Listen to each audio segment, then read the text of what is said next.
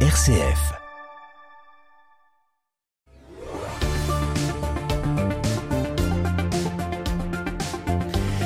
Bonsoir et bienvenue à toutes et à tous dans le 18-19 régional.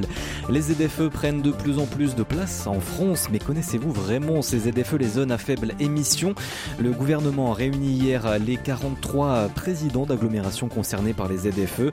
L'objectif était de faire un point avec les présidents de 43 donc agglomérations, 7 en région Auvergne-Rhône-Alpes. On fait le point avec notre invité dans 10 minutes, le cinquième vice-président de la métropole de Lyon. Et puis retour dans l'un des plus beaux villages de France ce soir dans le feuilleton. Caroline Pratt nous emmène toute cette semaine au milieu des lavandes, dans les villages des Potiers à Diolfi, au cœur de la Drôme provençale. Diolfi qui est aussi une terre d'accueil. C'est ce qu'on découvre dans le troisième épisode à 18h50. Et puis le tour de l'actualité régionale, c'est à 18h30 et ce sera en compagnie de Charlotte Mongibaud. Bonsoir Charlotte. Bonsoir Corentin, bonsoir à toutes et à tous. Et on reviendra dans le journal sur le projet de loi sur l'assurance chômage adopté hier par le Sénat dans une version durcie. Qu'est-ce que cela va changer pour les salariés? Les détails dans le journal. À la une également, les stations thermales qui sont de plus en plus nombreuses au chevet des patients atteints de Covid long. Exemple à la Bourboule dans le Puy-de-Dôme. Et puis on se penchera avec appétit et avec envie sur le premier mondial de la praline qui va commencer demain dans le Rhône sous un soleil éclatant puisque l'été indien se poursuit en Auvergne-Rhône-Alpes. Merci Charlotte, à tout à l'heure. 18h30, conséquences de la crise sanitaire, guerre en Ukraine, augmentation des prix de l'énergie. Comment prévenir les difficultés économique en entreprise. Les conseils de notre expert comptable dans 5 minutes dans notre chronique mensuelle avec l'ordre des experts comptables régional. Mais d'abord, le clin d'œil positif. Le 18-19 en région Auvergne-Rhône-Alpes, une émission présentée par Corentin Dubois. Nous prenons la direction de la Savoie pour le clin d'œil du jour où nous retrouvons dans les studios de Chambéry Anne-Charlotte de Bec de Lièvre. Bonsoir. Bonsoir Corentin et bonsoir à tous. Données cartographiques et interventions humanitaires au menu de, de ce soir. Vous allez euh, nous perdre Anne-Charlotte Alors juste un peu voyager et cela tout en restant sur votre fauteuil devant votre ordinateur. Le GONG se déroule en ce moment même à Chambéry. Il s'agit de l'une des plus grandes conférences spécialisées en Europe sur les, enjeux liés à la gestion des données dans le secteur de la solidarité internationale, ou dit autrement, l'utilisation des nouvelles technologies en appui de l'action humanitaire. Alors pendant trois jours, le forum permet aux acteurs de l'humanitaire, du développement international, de débattre des enjeux actuels ou. Et pourquoi ce rendez-vous a-t-il lieu donc à Chambéry? Eh bien, c'est grâce à Carte ONG. L'association a été créée en 2006 à Chambéry par un groupe de personnes travaillant sur la cartographie humanitaire. Objectif, venir en aide aux autres ONG, des plus grandes structures comme par exemple Médecins sans frontières ou bien le Haut Commissariat aux réfugiés des Nations Unies et de leur apporter un appui sur la cartographie. Alors ça peut aller de la production de cartes papier, hein, tout simplement pour se repérer sur le terrain d'intervention. Exemple, hein, parce que dans beaucoup de pays, la cartographie est mauvaise, voire inexistante. Et puis il y a également des outils plus avancés avec euh, des bases de données. Euh, utilisent en fait les données des ONG même pour les répertorier. Exemple au Sud-Soudan, par exemple, dans les camps de réfugiés, les bénévoles se rendent sur le terrain pour récolter l'information, là où sont par exemple les campements, les toilettes, les points d'eau, et ces infos cartographiées seront une base pour les associations sur place pour qu'ils adaptent leur aide sur le terrain. Une trentaine de salariés qui sont répartis euh, partout dans le monde travaillent euh, à cette association carte ONG. Et puis sachez qu'on appelle euh, les personnes qui créent ces cartes informatiques des géomaticiens. Ça peut sembler donc très technique, mais ce n'est pas seulement une affaire de spécialistes, Anne-Charlotte. Eh bien non, parce que Carte ONG organise différents événements auxquels peut participer le grand public, comme par exemple des soirées Mapaton. On cherche à remplir, à créer des cartes manquantes à distance. Donc c'est pour ça que je vous parlais d'être euh, tranquillement derrière votre ordinateur. Et tout cela, vous pouvez le faire à Chambéry et cartographier, par exemple, une zone euh, en Afrique grâce à une plateforme contributive euh, qui est l'équivalent plus ou moins de Wikipédia, mais pour, les cartes. Donc il vous suffit juste d'avoir un ordinateur. Et puis à partir de l'image satellite, vous dessinez les routes, les bâtiments. Et ce sont ces cartes qui pourront être imprimées et serviront sur le terrain pour des des ONG comme Médecins sans frontières. Un projet carte d'ici d'ailleurs sur lequel donc l'association a, travaillé pendant deux ans, c'est la cartographie sensible. Qu'est-ce que c'est? Alors ça c'est euh, autre chose. L'association a travaillé avec une art thérapeute afin de créer un atelier de création de cartes personnelles et cela aux personnes migrantes. Un projet qui a été mis en œuvre dans neuf structures euh, différentes, beaucoup en Savoie dans les lieux d'accueil, mais également à Bourg-en-Bresse ou encore à Fézin. Objectif, c'est de proposer un espace d'expression adapté pour des personnes migrantes en souffrance psychique. Les participants partagent ainsi une représentation d'un lieu qui les a marqués dans leur pays d'origine ou bien durant leur périple, mais ils peuvent également décrire leur parcours sur une carte artistique. Certaines d'entre elles avaient été exposées il y a deux ans et ça dégage une, réelle émotion de ces parcours. On arrive à toucher du regard, ce qui est parfois si difficile à dire avec des mots. Merci beaucoup pour cette découverte, Anne De Bec de Lièvre, donc du côté de, de Chambéry. Merci. prévenir les difficultés en entreprise. C'est dont on parle ce mois-ci avec euh, notre expert comptable, membre de l'ordre des experts comptables d'Auvergne-Rhône-Alpes. Les experts comptables éclairent les dirigeants de la région Auvergne-Rhône-Alpes. Et dans notre chronique, aujourd'hui, nous retrouvons Damien Cartel. Bonjour Damien. Bonjour. Vous, êtes, vous êtes le vice-président euh, de l'Ordre des experts comptables en région Auvergne-Rhône-Alpes. Et on va revenir avec vous euh, ce mois-ci sur euh, l'importance de la prévention des difficultés dans les entreprises. On va essayer de, de que vous nous expliquiez un petit peu et, et conseiller aussi dans cette prévention lorsqu'une entreprise donc va être en difficulté. Donc déjà peut-être, est-ce que vous pouvez nous partager l'importance de, de repérer les difficultés qui peuvent subvenir dans le futur quand on est une entreprise qu'on est en chef d'entreprise. Euh, quelle est l'importance? Effectivement, euh, le, chef d'entreprise, euh, et c'est un sujet aujourd'hui d'actualité, peut être confronté à, des difficultés et des difficultés financières, qui sont aujourd'hui identifiées, qui peuvent être de plusieurs ordres, soit sortie Covid, soit conjoncturelle, bah, la hausse des matières premières, la hausse du prix de l'énergie, des ruptures de relations, des ruptures d'approvisionnement qui bah, en, enchaînement, bien sûr, des, ruptures de livraison. Euh, voilà, ça, ce sont les, causes et les conséquences, bien sûr, bah, se retrouvent vite en termes de trésorerie, en termes de rentabilité euh, dans l'entreprise. L'important, la, toute première chose qu'il faut se dire aujourd'hui, le plus important, c'est de se rapprocher d'un professionnel euh, afin d'anticiper ces, ces, sujets. Et ça s'anticipe pas en fait le jour où la crise arrive ça s'anticipe par la mise au point euh, d'outils qui sont assez simples, par exemple de tableaux de bord mensuels, qui vont permettre bah, de suivre la rentabilité de la structure et de mettre un point d'exclamation, on va dire, en quelque sorte, sur euh, bah, peut-être quelques sujets qui peuvent apparaître au fur et à mesure. Alors, on sait qu'il y a plusieurs façons de gérer euh, les entreprises. On est sur un tissu TPE, PME. Beaucoup de chefs d'entreprise, étonnamment et malheureusement, ne sont pas dotés euh, de tableau de bord et fonctionnent un petit peu bah, en fonction de la trésorerie. Et fonctionner en fonction de la trésorerie, bah, quand tout va bien, euh, ça peut le faire. Quand tout va mal, ça le fait pas du tout parce que, un, on n'est pas dans l'anticipation, on est dans la réaction. Et deux, surtout, on ne peut pas se projeter. Et l'important mmh. avec un tableau de bord, c'est de se projeter. Et ça consiste en quoi un tableau de bord? Alors un tableau de bord, c'est quelque chose que vous pouvez mettre facilement en place avec votre, votre expert comptable, avec votre DAF en interne. Euh, c'est euh, bah, un tableau de bord d'atterrissage où on va essayer de prévoir toute l'année, et puis chaque mois, on va venir renseigner bah, les éléments variables. Il faut que ça soit un outil qui est pratique, très facile à, mettre à jour et surtout flash, c'est-à-dire que l'idée d'un tableau de bord, c'est qu'on soit pas précis à l'euro près, on s'en fiche, c'est pas un bilan, hein. euh, mais c'est d'avoir l'idée au, plus vite euh, d'une situation bah, passée. Voilà, j'ai accumulé quelques pertes, je suis en train peut-être de grignoter ma trésorerie, mais surtout futur, qu'est-ce qu'il faut que je fasse pour que ça se retourne? Euh, Qu'est-ce qu'il faut que j'anticipe? Ça, c'est la première anticipation. Et nous, bah, experts comptables, on, on, est les professionnels du, du, du, chiffre, mais et de la prévision, et on peut effectivement, bah, de façon tout à fait et de façon tout à fait précise accompagner le chef d'entreprise sur ce sujet. Damien Cartel, on ne peut pas anticiper euh, non plus toutes les crises. En revanche, on peut peut-être identifier euh, et prévenir aussi les conséquences de ces crises. On peut peut-être prendre comme exemple euh, les PGE. votre importance aussi en tant qu'expert comptable pour peut-être le PGE, il peut rentrer dans un tableau de bord le, remboursement de ces prêts garantis par l'État. Est-ce que ça peut être un hein, exemple aussi de vos entreprises que vous accompagnez, vous? Vous avez raison, Corentin. Typiquement, ce PGE, bah, aujourd'hui, on est dans des plans de remboursement, hein, dans les 9 dixièmes des cas. Effectivement, en termes de trésorerie, bah, ça se prévoit dans ce fameux tableau de bord.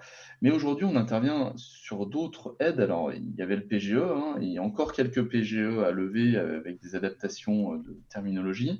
Mais aujourd'hui, par exemple, on est dans l'aide euh, à l'électricité. Euh, il y a, l'aide à l'énergie, il y a une prime, enfin, il y a l'aide à aller chercher pour l'énergie, alors sur, selon des critères très spécifiques, avec euh, des EBE négatifs, etc. Là, le, gouvernement a remis en place, a reprolongé cette aide qui était trimestrielle sur le trimestre dernier. mais effectivement, l'expert comptable est au cœur de ces dispositifs.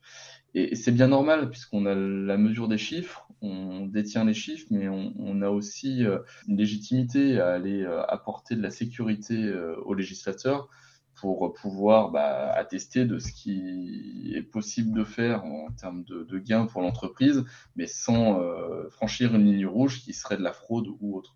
Donc effectivement, on, arrive là-dessus. Après, la prévention, quand vous dites tableau de bord, PGE, etc., vous avez raison. Le qui est très important, c'est de toujours prévoir le coup d'après quand on est en, crise ou dans une entreprise en difficulté, c'est comme en guerre, il faut prévoir le coup d'après. C'est-à-dire que j'ai euh, mon tableau de bord, je vois que bah, ça va pas très bien, ma rentabilité baisse, ma trésorerie baisse. Et ben, il faut prévoir le coup d'après à 2-3 mois, commencer à recenser les dettes, les dettes financières, les dettes fournisseurs, voir comment on peut les rembourser, sur quel délai on pourrait les rembourser, avant de se projeter euh, vers des procédures de prévention ou, ou judiciaires. Pourquoi je dis ça? Parce que on est toujours un petit peu dans le go no go avec euh, bah, un président de tribunal de commerce ou avec les avocats, les administrateurs judiciaires, de dire bah, où jusqu'où je peux aller avec cette entreprise euh, pour aller sur un plan de remboursement, mais qui permettra de non seulement maintenir les emplois, mais faire le retournement de l'entreprise, c'est-à-dire la remettre sur le chemin de la rentabilité. Et plus on anticipe, plus on arrive à recenser les dettes, plus les chances de succès en bout de procédure sont grandes. Merci beaucoup, euh, Damien Cartel, d'avoir été avec nous et pour ses conseils à tous euh, les peut-être les dirigeants qui nous écoutent. Vous êtes donc vice-président de l'Ordre des experts comptables d'Auvergne-Rhône-Alpes. Merci d'avoir été avec nous. Merci, Corentin. C'était les experts comptables de la région Auvergne-Rhône-Alpes. Pour plus d'informations, visitez le site expert-comptable-aura.fr. Le 18-19, l'invité. Hier s'est tenu le premier comité ministériel sur les zones à faible émission mobilité, ZFE-M. Le gouvernement a réuni hier les 43 présidents d'agglomérations non concernées par ces ZFE, les zones urbaines dont l'accès est réservé aux véhicules les moins polluants. Objectif faire un état des lieux hein, sur les points de blocage. Nous en parlons ce soir avec notre invité Jean-Charles Collas. Bonsoir. Bonsoir. Merci d'être avec nous. Vous êtes le vice, cinquième vice-président de la métropole de Lyon, délégué au déplacement, aux intermodalités et logistique urbaine, élu donc écologiste de la métropole de Lyon. Euh, en France, donc on va repréciser un petit peu, l'accès à ces zones est déterminé par des certificats qualité d'air, donc euh, ce qu'on appelle les, les vignettes critères que vous connaissez sûrement ou vous avez peut-être entendu euh, parler. Et donc la loi climat et résilience qui avait été adoptée il y a un an prévoit la mise en place de ZFE dans toutes les agglomérations de plus de 150 000 habitants au plus tard fin 2024. Donc c'est 45 ZFE. Et donc il y a un calendrier national d'interdiction progressive de ces véhicules les plus polluants, dont les dates au plus tard doivent être le 1er janvier 2023 pour le diesel avant 2021, euh, les essences d'avant 1997. Euh, euh, on va pas tout préciser, peut-être ça va être peut-être un petit peu compliqué. Et puis selon les métropoles aussi, il y a des critères différents. Donc dans la métropole de Lyon, justement, outre le calendrier commun, les essences d'avant 2011 et l'ensemble des diesels seront interdits en 2026. Pourquoi Lyon veut accélérer sur, ces, euh, sur ce calendrier-là? Alors, Lyon n'accélère absolument pas. Si les agglomérations, il y en a plusieurs dans notre région, sont concernées par le calendrier de 2024, les métropoles, elles, dont la métropole de Lyon, mais aussi Saint-Étienne Métropole, par exemple, et Grenoble, euh, elles ont un calendrier qui est fixé par la loi. C'est au plus tard au 1er janvier 2023 l'interdiction des critères 5 et non classés, au plus tard au 1er janvier 2024 l'interdiction des critères 4 et au plus tard au 1er janvier 2024 l'interdiction des critères 3. Donc nous n'accélérons pas, nous appliquons exactement ce calendrier avec 4 mois d'avance, mais ces 4 mois sont une période pédagogique, c'est-à-dire que depuis le 1er septembre de cette année, les critères 5 sont interdits dans la métropole de Lyon, dans la ZFE de la métropole de Lyon, c'est mmh. que le cœur de la métropole, mais sans verbalisation, avec simplement un accompagnement pédagogique. Après, nous, nous rajoutons une marche supplémentaire en 2026, qui est l'interdiction des critères 2, donc ce sont les diesels récents, euh, parce que l'objectif des ZFE, c'est d'améliorer la qualité de l'air. Mmh. Euh, pour une question de santé publique. Aujourd'hui, un tiers des enfants de la métropole sont atteints de maladies respiratoires liées à la pollution. Un tiers des enfants de la métropole. Donc on a un enjeu à diminuer cette pollution et le mode routier a sa part dans la pollution, bien évidemment. Et nous n'atteindrons ces objectifs de qualité de l'air que si nous interdisons les diesels dans le centre de la métropole parce que les diesels récents sont effectivement moins polluants que les autres, sauf quand ils sont, moins polluants quand le moteur est chaud. Et les déplacements dans le cœur de la métropole, c'est des déplacements de courte distance, moins de 3 km, et le moteur n'a pas le temps de chauffer. Donc aujourd'hui, les dioxydes d'azote émis par les critères 2 sont aussi importants que les dioxydes d'azote émis hmm. par les critères 3 dans le cœur de la métropole. Donc il y a une volonté d'aller un petit peu plus loin au niveau de la métropole. pas plus vite, mais plus loin. Plus loin, exactement. Euh, mais est-ce que ça, ça pose pas un petit problème aussi au niveau de la, la cohérence, la coordination aussi, euh, que ça soit entre les métropoles euh, de la région Auvergne-Rhône-Alpes, mais aussi au niveau de toute la France? Ça veut dire que selon où on est, il y a des mesures différentes. Est-ce que ça ne va pas être un peu difficile euh, aux, véhicules, enfin aux conducteurs de véhicules de s'adapter euh, selon où on est? Je ne crois pas parce que, euh, en fait, c'est déjà le cas dans toute l'Europe. Hein. Il y a 250 ZFE qui fonctionnent en Europe. Il y en a beaucoup en Italie, en Espagne, et, les Français qui y vont le savent, avec des règles différentes. Après, les gens se déplacent dans une ère de mobilité unique la plupart du temps. quand ils vont dans un autre territoire, alors ils ne sont pas concernés. Nous, on a une dérogation sur la métropole de Lyon pour ce qu'on appelle les petits rouleurs. Donc ceux qui viennent, euh, je dis n'importe quoi, de Rouen, voir de la famille euh, deux fois par an dans le cœur de Lyon, ils se déclarent sur Internet et ils ont une dérogation pour pouvoir rentrer. Donc il n'y a pas de souci là-dessus. Et quand euh, je suis allé à Barcelone il y a quelques semaines en urgence en voiture pour un, petit pépin, bah, je me suis renseigné sur la ZFE, je me suis inscrit sur Internet et j'ai pu passer. Hum. Donc vous avez participé à la réunion hier en visioconférence avec le gouvernement, avec le président de la métropole également euh, de Lyon, Bruno Bernard. Euh, comment ça s'est passé? Qu'est-ce que vous euh, attendiez de cette première rencontre ministérielle autour des ZFE alors, on entendait euh, surtout euh, des avancées sur la question du contrôle-sanction. Euh, moi, quand je suis arrivé en 2020, j'ai eu une réunion avec Barbara Pompili, alors ministre, qui m'annonçait les radars à lecture automatique des plaques d'immatriculation pour juin 2022. Puis Emmanuel Macron a retardé à janvier 2023. Puis l'année dernière, c'était des tests, d'une homologation en, en, juin 2023 pour un déploiement en début 2024. Et maintenant, on nous parle de tests pour juin 2024, donc ça veut dire déploiement, de déploiement courant 2025. Le gouvernement recule euh, sur ce contrôle sanction et, et c'est vraiment grave pour moi parce qu'il n'y aura pas d'application réelle de la ZFE sans le contrôle sanction. Et, et donc, euh, un, on va pas améliorer la qualité de l'air, donc on va pas répondre aussi aux injonctions de l'Europe qui datent de 2008 quand même. Et donc il y a un risque de condamnation forte de l'État français par, par l'Europe, mais surtout on va pas améliorer la qualité pour la santé publique. Et, et ceux qui vont faire l'effort, et je sais qu'ils sont nombreux à vouloir le faire, soit de changer leur comportement, soit de choisir un véhicule moins polluant, eh ben ils, ils seront mécontents qu'il n'y ait pas de contrôle sanction pour ceux qui ne feront pas d'efforts. Il y a plusieurs métropoles qui étaient mécontentes euh, hier. Est-ce que vous allez vous, vous unir aussi contre l'État pour peut-être les pousser à accélérer sur cette question-là des sanctions? Paradoxalement, en fait, il y a des métropoles qui préparent ces ZFE depuis deux ans. Euh, c'est le cas de la métropole de Lyon. On a un dossier très avancé, on a fait beaucoup d'études et aujourd'hui, on a trouvé un cheminement qui nous permet euh, de penser qu'on peut y arriver. C'est pas facile, hein, c'est clair, mais on a mis les moyens pour accompagner les citoyens en conseil en mobilité, en aide, en dérogation, etc. c'est le cas de Grenoble aussi, de Strasbourg qui sont en avance.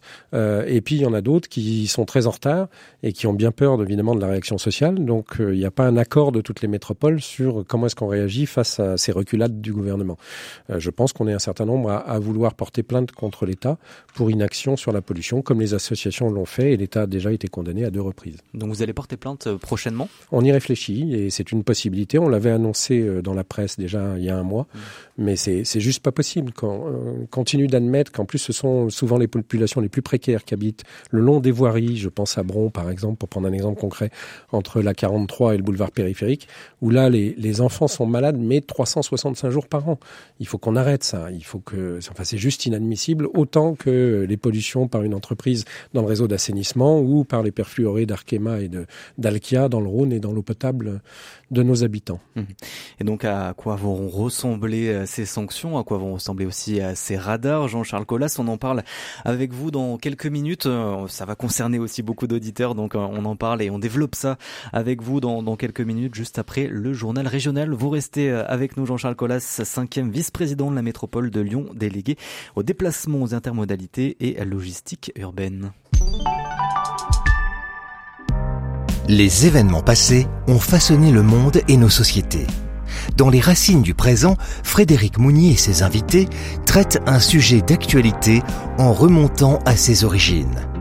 Une enquête qui met en évidence les répercussions des faits passés dans notre quotidien. Les racines du présent, c'est ce mercredi à 21h. 18h30 et vous êtes bien sur RCF partout en Auvergne-Rhône-Alpes. Le journal présenté comme chaque soir par Charlotte Mongibaud. Bonsoir Charlotte. Bonsoir Corentin, bonsoir à toutes et à tous. Au sommaire, le projet de loi sur l'assurance chômage adopté hier par le Sénat dans une version plus dure pour les demandeurs d'emploi. On en parle dans un instant. À la une également, les stations thermales de plus en plus nombreuses au chevet des patients atteints de Covid long. Exemple à la Bourboule dans le Puy-de-Dôme. Et puis on se penchera avec appétit en fin de journal sur le premier mondial de la praline qui va commencer demain dans le Rhône et sur votre météo du soleil toujours en Auvergne-Rhône-Alpes.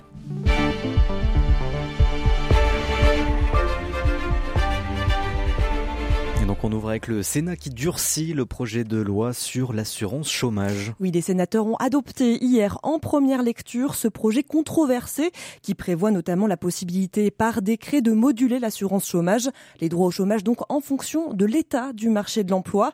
Une autre mesure est particulièrement critiquée par l'opposition, que les abandons de poste soient désormais assimilés à une démission, n'ouvrant plus droit aux allocations chômage pour le salarié sur le départ. Pour maître Olivier Cochard, avocat lyonnais et spécialiste du droit du travail, cette nouvelle mesure pourrait poser de nombreuses situations conflictuelles à l'avenir. Du point de vue du gouvernement qui est garant en quelque sorte de l'équilibre financier de l'assurance chômage, qui doit être euh, réformé euh, au vu du marché de l'emploi actuel, on peut comprendre, si ce n'est qu'il s'appuie sur un raisonnement ne reposant pas lui-même sur des statistiques euh, précises et fiables. Donc c'est assez sujet à caution.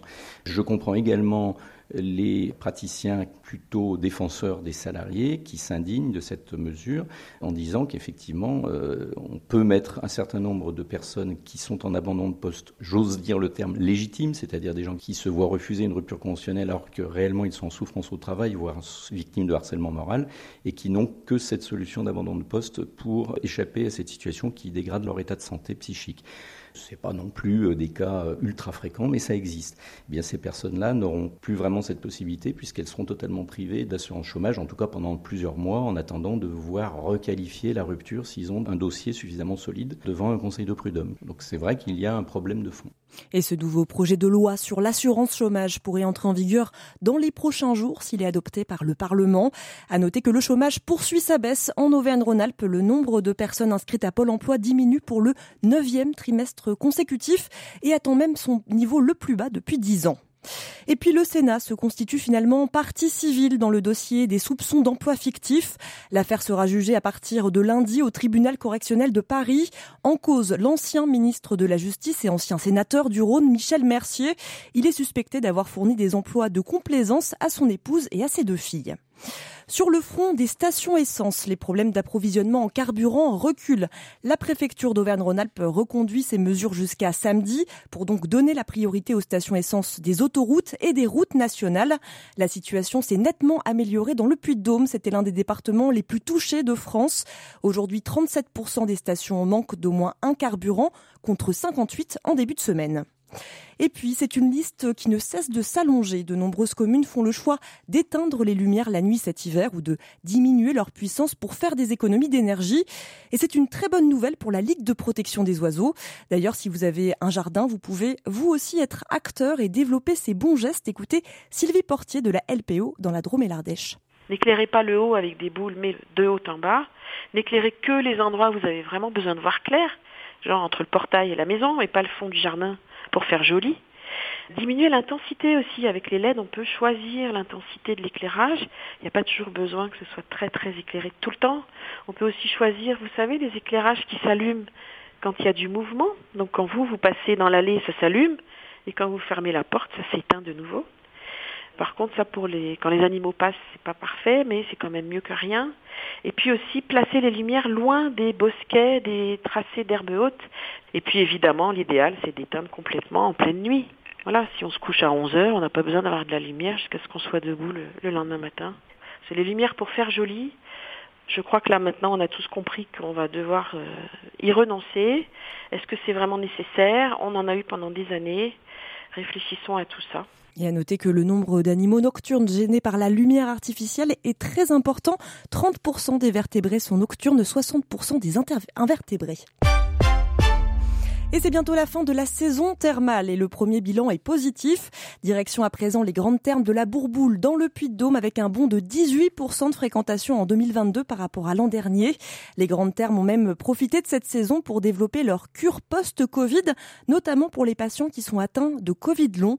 Les précisions de Geoffrey Chalafi, directeur des grandes thermes de la Bourboule. La difficulté pour nous euh, est de le valider, on va dire, euh, scientifiquement, médicalement, parce que ça demanderait des études euh, très onéreuses.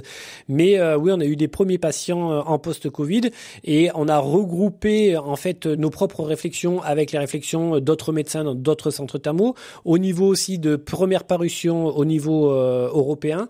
Et du coup, la cure thermale en préventif ou en soins de support pour remonter la pente après un Covid présente un certain nombre d'avantages, et notamment le soin thermal en tant que tel, hein, pour bénéficier bien sûr des effets thérapeutiques de l'eau, mais aussi le parcours que l'on développe à côté, qui est un parcours euh, d'hygiène euh, de vie autour de la diététique, de l'accompagnement psychologique, de retour à l'activité physique. Et ça, c'est très important euh, quand on voit comment et la façon dont sont atteintes les personnes atteintes d'un Covid long. Geoffrey Chalafi, directeur des grandes termes de la Bourboule.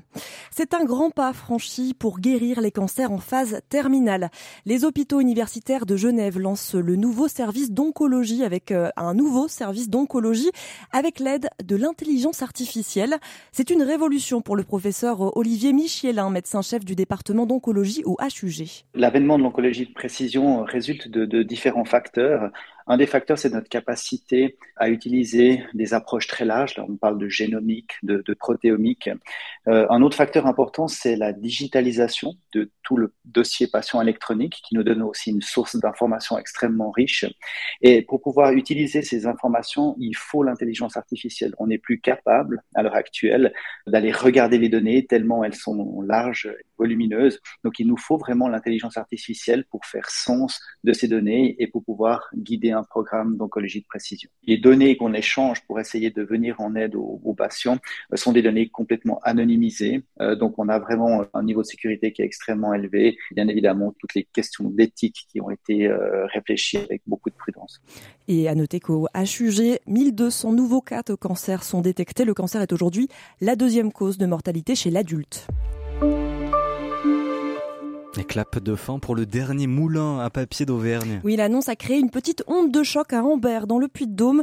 Le moulin à papier Richard Debat est en vente. C'est une institution. Le moulin est détenu par une entreprise familiale depuis 1941.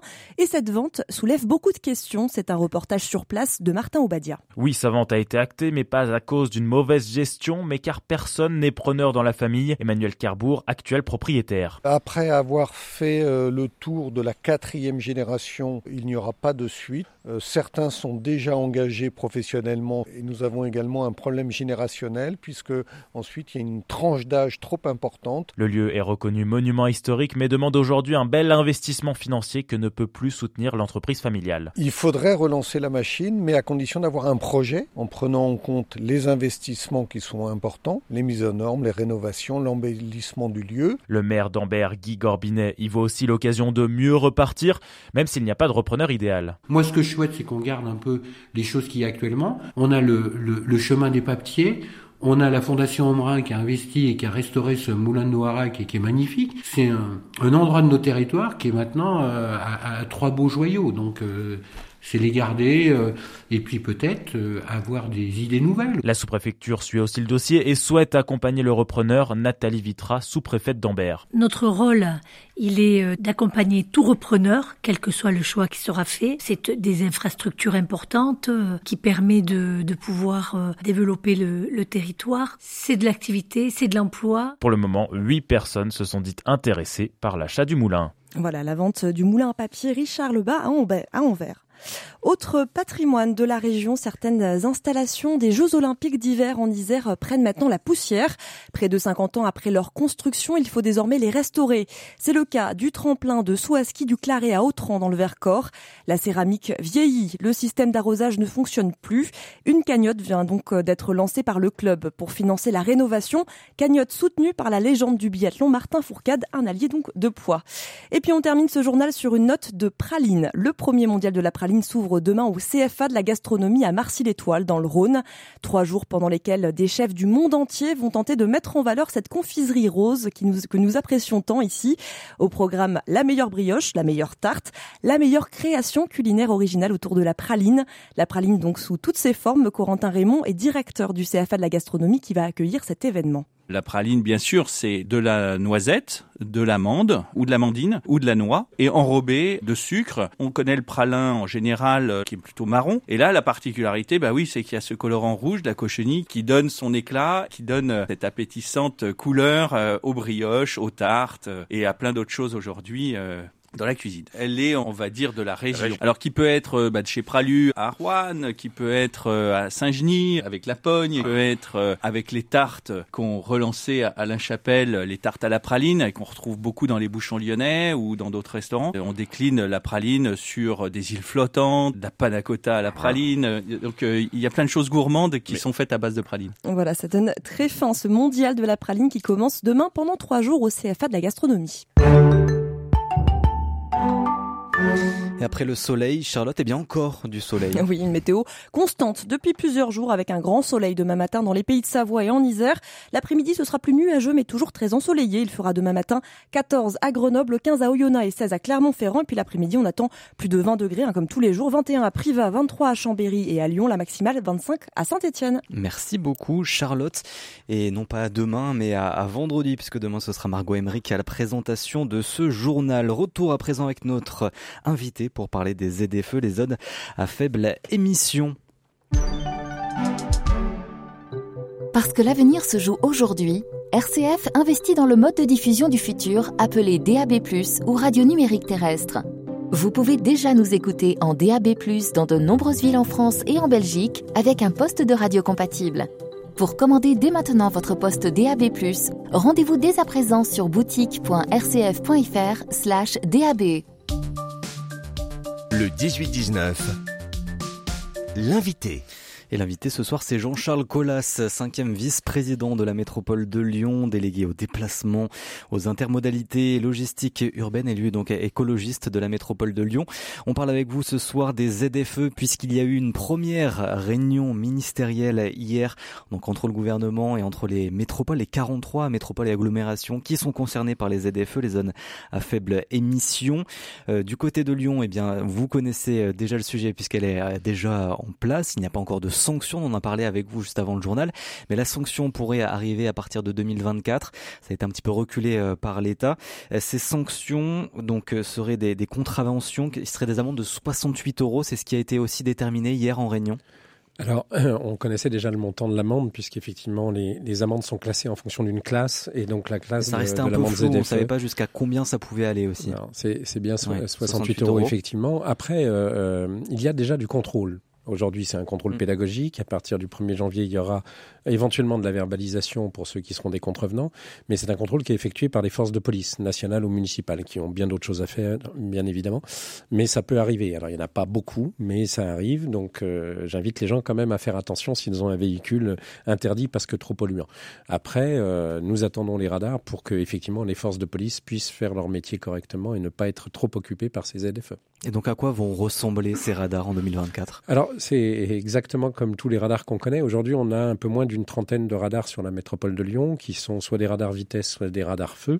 Il y en a une centaine qui attendent depuis un certain nombre de mois dans les placards de la préfecture et qui doivent être déployés euh, dans les semaines qui viennent, toujours pour ces questions de vitesse, euh, et notamment euh, en ville 30, hein, pour faire respecter la limitation de vitesse dans certains secteurs accidentogènes. donc là, on est tombé d'accord avec l'État, donc le déploiement va être proche. Et puis ces radars ZFE qui arriveront, on l'espère, euh, malheureusement un peu tardivement en 2025 si on, s'en tient aux dernières déclarations du gouvernement. Euh, on table sur une possibilité d'une soixantaine de radars, 24 pour le périmètre central qui est, qui est en premier calendrier et 36 sur un périmètre élargi dont le calendrier est détendu en, tout, euh, tous ces radars vont se ressembler. Et, les gens ne sauront pas la différence entre un radar ZFE, un radar vitesse, un radar feu, sauf à force d'être euh, verbalisé et de, le, savoir. voilà, euh, mais ils peuvent tourner. Mm. on a des tourelles radar, et puis le radar est pas obligatoirement dedans, et puis un radar peut venir à un moment X ou Y. on espère que quand même, on a 85 à 90% de la population qui respecte le code de la route aujourd'hui, euh, mais on a quand même 10% ou 15% de gens qui font n'importe quoi et qui sont dangereux pour l'ensemble du reste de la population. On espère que la multiplication de ces radars et des panneaux qui annoncent les radars euh, va, calmer un petit peu euh, ces 10 ou 15% de contrevenants. Et les étrangers aussi pourront être sanctionnés comme des Français? Bien sûr, euh, mais les étrangers, je vous l'ai dit tout à l'heure, il y a déjà 250 zones à faible émission en Europe. On est le dernier pays à les mettre en place. Ça a commencé en 2008 dans la plupart des pays européens. Donc ils ont l'habitude de, de, ces systèmes-là. Et de toute façon, quand vous, vous partez à l'étranger ou quand un étranger mm. vient chez nous, il se renseigne d'abord sur les conditions de circulation et ce qu'il a le droit de faire et pas de faire? C'est normal. Est-ce qu'il y aura des exceptions euh, dans, dans ces sanctions euh, par ces radars-là? Bien sûr, on a mis en place, alors nous, sur la métropole de Lyon, on a travaillé depuis deux ans avec l'ensemble des parties prenantes Hein, les professionnels. Quand je dis professionnels, c'est ceux qui pourraient être concernés euh, par leurs véhicules, et puis ceux qui fabriquent les véhicules, qui les vendent, qui les construisent, euh, et puis les particuliers et les associations, etc., etc. Et on a mis euh, en place un certain nombre de dérogations euh, ponctuelles, temporaires ou euh, longues. Euh, il y a certains véhicules dont il n'existe pas de véhicules de remplacement dans le BTP par exemple, etc. Il y a certains véhicules militaires ou de secours où la dérogation est obligatoire. Puis il y a certains usages. Je pense à, à, ceux qui ont une voiture qui habite dans la ZFE, qui ont une vieille voiture mais qui l'utilisent très peu. Ils l'utilisent pour partir en week-end ou, en vacances. bah, cela c'est un petit peu dommage de la mettre au rebut. Donc ils auront une dérogation petit rouleur. Inversement, celui qui habite à l'extérieur de la ZFE et qui ponctue a besoin de sa voiture pour venir euh, à un rendez-vous médical hospitalier dans la ZFE, il pourra bénéficier de cette dérogation petit rouleur où il suffira de se déclarer sur Internet la veille et dans les cinq jours qui suivent euh, le jour où on contrevient entre guillemets à la réglementation pour ne pas être verbalisé. S'il y a sanction, il y a besoin d'informer euh, aussi la population. Euh, beaucoup de personnes ne connaissent pas forcément encore déjà les ZFE et puis euh, plus précisément les mesures et les, critères exacts de ces ZFE. Est-ce que vous prévoyez des, campagnes aussi, parce que c'est dans deux ans hein, quand même. Dans deux ans, je peux me faire sanctionner, par exemple, si j'ai un, véhicule diesel en venant à Lyon. Donc, est-ce que vous prévoyez des, des campagnes là dans les mois à venir? Est-ce que l'État aussi, est-ce que vous demandez à l'État d'informer davantage? Alors, euh, l'État a lancé ces ZFE euh, qui vont concerner in fine pratiquement les trois quarts de la population de la France, hein, puisque c'est toutes les grandes agglomérations de, de, plus de 150 000 habitants. La campagne de communication de l'État euh, est sur étagère depuis au moins six mois, on le sait par l'ADEME, qui en est responsable, et l'État ne prévoit pas de communiquer avant le printemps prochain. c'est fort dommage. Du coup, nous avons lancé, nous, notre propre campagne de communication depuis cet été. alors sur tous les réseaux, sur tous les médias, avec des vidéos, etc. Et nous avons mis en place aussi une agence de mobilité, donc des gens qui, euh, via Internet, par téléphone ou même sur rendez-vous, euh, peuvent accompagner les gens, soit pour demander une dérogation, soit pour demander une aide pour acquérir un véhicule plus propre, soit pour être accompagné à d'autres pratiques de mobilité. Moi, j'insiste là-dessus. Euh, la majorité de nos déplacements peuvent être faits autrement qu'en voiture, parce qu'au quotidien, voilà, quand on va travailler, on a des solutions. On la marche à pied. Quand on emmène les enfants à l'école, on n'est pas obligé de les emmener en voiture. on peut utiliser le vélo, on peut utiliser les transports en commun. On a le meilleur réseau de transports en commun de France par rapport à la densité Est-ce qu'il faut investir davantage du coup avec ces nouvelles ZFE Le problème, c'est qu'en fait, les gens ont acquis une voiture pour un usage ponctuel et du coup l'utilisent au quotidien. Donc déjà, si on supprimait ça, hmm. ils gagneraient beaucoup de pouvoir d'achat parce que la voiture coûte très cher et en plus, on diminuerait fortement euh, la congestion et la pollution. Besoin d'investir à Lyon, par exemple? Alors, oui, on peut investir. Il y a pas, enfin, aujourd'hui, il y a eu un sondage d'ailleurs, il y a une étude il n'y a pas, pas très longtemps qui montrait que Lyon était une des premières villes euh, européennes en matière de, de, de, capacité de vivre autrement qu'avec une voiture. On peut aujourd'hui vivre dans Lyon et dans la métropole de, de, Lyon sans voiture et quand on a besoin d'une voiture, euh, accéder à l'autopartage et du coup avoir ponctuellement une voiture plutôt que de payer 500, 600 euros par mois, tout, compris, pour l'avoir aussi de, de, la métropole. Bien sûr, c'est pour ça que nous travaillons aussi au développement des transports transports collectifs au-delà de la métropole. Hein, Citral Mobilité, dont je suis le premier vice-président, c'est les transports sur tout le Rhône maintenant. Et on a un plan de développement très fort dans les années qui viennent, et en particulier en septembre 2023, sur les territoires périurbains pour essayer de rattraper leur retard par rapport à, ce qu'on a actuellement. Puis on travaille beaucoup aussi à un projet qui, moi, me tient fortement à cœur en, en tant qu'ancien élu régional, c'est le RER e métropolitain. Et où là, c'est la région qui est maître d'œuvre et on discute avec elle pour essayer de développer les choses. On a, en gros, la marche la principale pour la métropole de Lyon, c'est 2026. Donc on a quatre ans devant nous, euh, avec des dérogations qui nous permettront aussi de donner un petit peu de souplesse pour ceux qui ont le plus de difficultés. On a 4-6 ans pour euh, développer des alternatives et, c'est là que, à mon avis, l'enjeu est le principal. Mmh. Et euh, beaucoup craignent aussi une bombe sociale à cause de ces ZFE, que euh, bah, les personnes n'aient pas accès forcément bah, déjà à ces transports en, commun et puis à peut-être une autre voiture moins polluante. D'autres craignent aussi donc des gilets jaunes des nouveaux gilets jaunes. Est-ce que vous n'avez pas peur de ça aussi à Lyon? Alors, moi, j'ai pas peur d'exclure euh, une certaine population. J'ai un problème, j'ai un risque. Et, la question, c'est pas d'avoir peur. La question, c'est comment est-ce qu'on gère la, situation. Alors d'abord, je voudrais préciser les choses. Un tiers des foyers de la métropole a zéro voiture. Un tiers, ça fait 170 000 foyers qui n'ont pas de voiture. il y en a quelques-uns qui ont fait ce choix-là en habitant euh, dans la presqu'île, par exemple, mais la majorité, c'est des gens qui n'ont même pas les moyens d'avoir une voiture. Donc euh, les personnes les plus pauvres non, pas de voiture, parce qu'une voiture, ça coûte très cher. Ensuite, on touche plutôt des catégories, on va dire, intermédiaires ou des classes moyennes, comme on dit, où là, les aides de l'État, d'ailleurs, n'existent pas. Donc nous, la métropole, on a rajouté des aides pour aller jusqu'aux 70% des personnes les plus pauvres, pour les accompagner. Euh, mais on a mis en place déjà une tarification sociale des transports en commun, avec euh, un abonnement à 0 euros pour les plus pauvres, un abonnement à 10 euros pour euh, des gens assez pauvres. On a baissé les tarifs des étudiants, des jeunes, etc.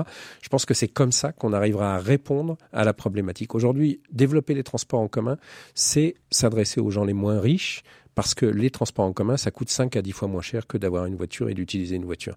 Donc plus on développera les alternatives à la voiture individuelle, plus on évitera ces chocs sociaux et ces gilets jaunes. L'État aussi a annoncé euh, des aides et, euh, et d'aller un petit peu plus loin sur ces aides à la décarbonation.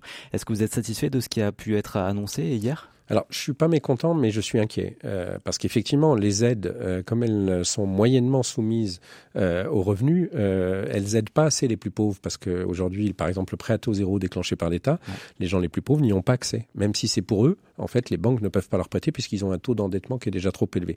En revanche, les aides vont aux autres et aujourd'hui, on l'a vu dans un reportage télévisuel récent, les gens achètent une voiture électrique avec les aides et au bout de deux ans ou trois ans, la revendent aux Pays-Bas plus cher qu'ils l'ont acheté euh, parce que d'occasion, là-bas, il n'y a pas d'aide, donc du coup, c'est plus rentable. Et du coup, on a aujourd'hui une spéculation sur les voitures électriques. Je crois qu'il faut se dire les choses. Euh, c'est pas la peine que tous les gens, euh, entre guillemets, pas très riches, essayent d'avoir une voiture électrique, ça ne sert à rien. Les véhicules critères 1, qui sont tous les véhicules essence qui datent de moins de 12 ans, euh, seront autorisés dans les ZFE. Et cela, on trouve des véhicules d'occasion tout mm. à fait bien, euh, qui peuvent répondre aux besoins et qui coûtent bien moins cher qu'un véhicule électrique. Est-ce qu'il faudra aller plus loin ensuite sur les mesures autour des ZFE À Lyon, par exemple, il y a les zones 30. Euh, des voies de covoiturage aussi, comme on peut voir euh, du côté de Grenoble. Est-ce qu'il faut les intégrer euh, dans les, dans les alors, on a une problématique sur la métropole de Lyon, c'est que dans les 10 ans qui viennent de passer, on a gagné 150 000 habitants, 10 euh, et c'était prévu sur 20 ans. Donc on a doublé ce qui était prévu. Et malheureusement, on risque de gagner encore 150 000 habitants dans les 10 ans qui viennent. Donc ça fait beaucoup plus de mobilité ou de gens qui ont besoin d'être d'être en mobilité.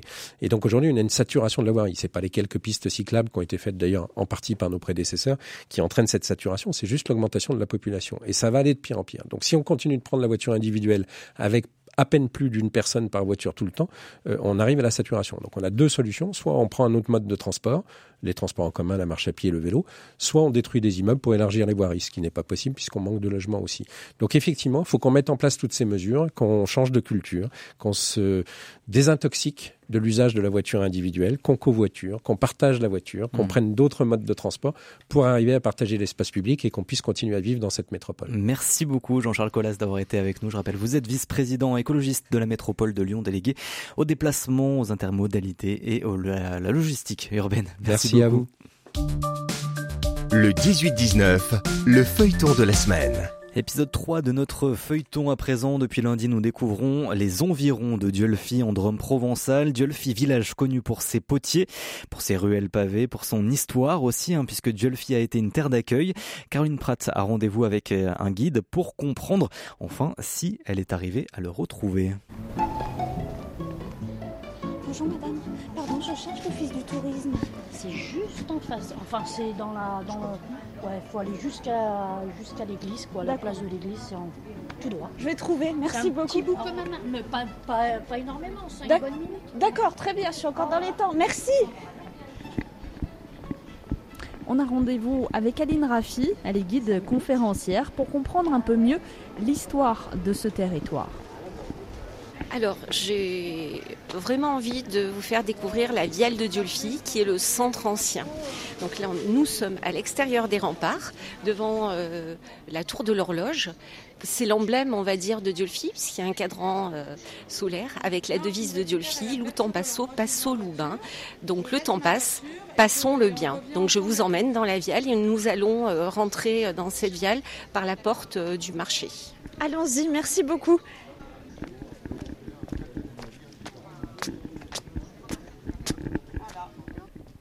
L'exil des protestants, c'est une partie euh, importante de, l'histoire de ce territoire. Oui, oui, oui. Alors, sur Bordeaux, à 12 km d'ici, les dragons du roi donc, euh, ont combattu euh, les, les, Huguenots et on a un site important sur Bordeaux, un lieu qui s'appelle le Champ des Bourrelles où il y a eu près de 120 protestants qui ont combattu donc les dragons et qui ont été euh, tués malheureusement. Voilà. Après, je vous emmènerai aussi euh, sur la place de l'ancien temple. Donc euh, l'ancien temple, qui veut dire qu'à la révocation de l'édit de Nantes, il a brûlé malheureusement. Voilà. Alors on avance. On va passer sur la gauche, voilà ici, sur la place de l'ancien temple. Donc le construit en, en 1608. Donc on peut imaginer, regardez, elle était grande cette place. Ouais. Alors comme je le disais tout à l'heure, ben voilà, le départ de l'exil des protestants. Ils ont pu euh, retrouver un siècle, euh, exactement 102 ans euh, plus tard, lors de l'édit de tolérance en 1787, à l'aube de la Révolution, un état civil. malheureusement, on a énormément de Huguenots qui sont partis en exil. Dans le royaume de France, on parle de 300 000 et euh, dans le Dauphiné, énormément. Donc beaucoup de savoir-faire qui sont partis. Et on, dit d'ailleurs que, euh, économiquement parlant, euh, l'économie du, royaume a, chuté aussi. Ils ont pu revenir par, par la suite. Donc, euh, écoutez, je peux vous emmener aussi en haut de la Viale. Je pense que c'est bien. Vous verrez un, un- un beau point de vue sur les montagnes et puis sur la montagne de Saint-Maurice. Super, allons-y.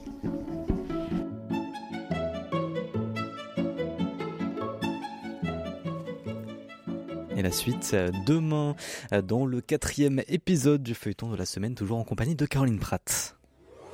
Le 18-19, le concert du jour. Après Barbara en 2019, c'est un autre monument de la chanson française que s'attaque le chanteur grenoblois d'origine Lionel Damé avec Dalida sur le divan, un spectacle musical inspiré par le livre éponyme de Joseph Agostini sorti en 2017, un duo entre Lionel Damé qui interprète Dalida et le chanteur, musicien et comédien grenoblois Alain Klinetger qui interprète son psy. Et un spectacle à voir donc ce vendredi à 20h30 à la Pléiade à Alvar-les-Bains en Isère. Pour l'occasion, on écoute Nostalgie, une chanson de Dalida de 1982.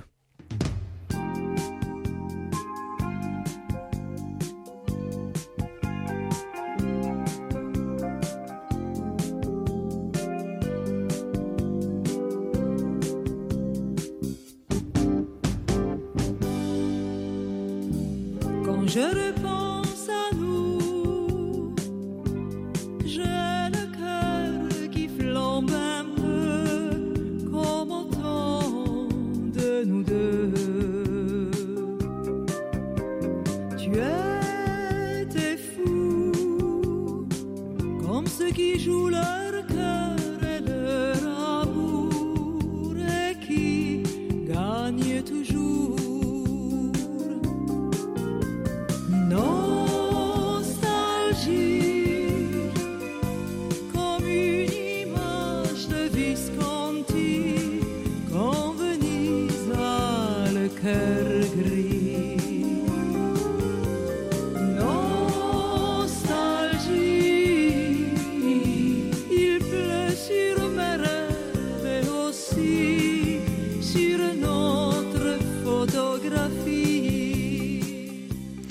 c'était un petit peu de Dalida de 1982 avec ce morceau Nostalgie pour terminer ce 18-19.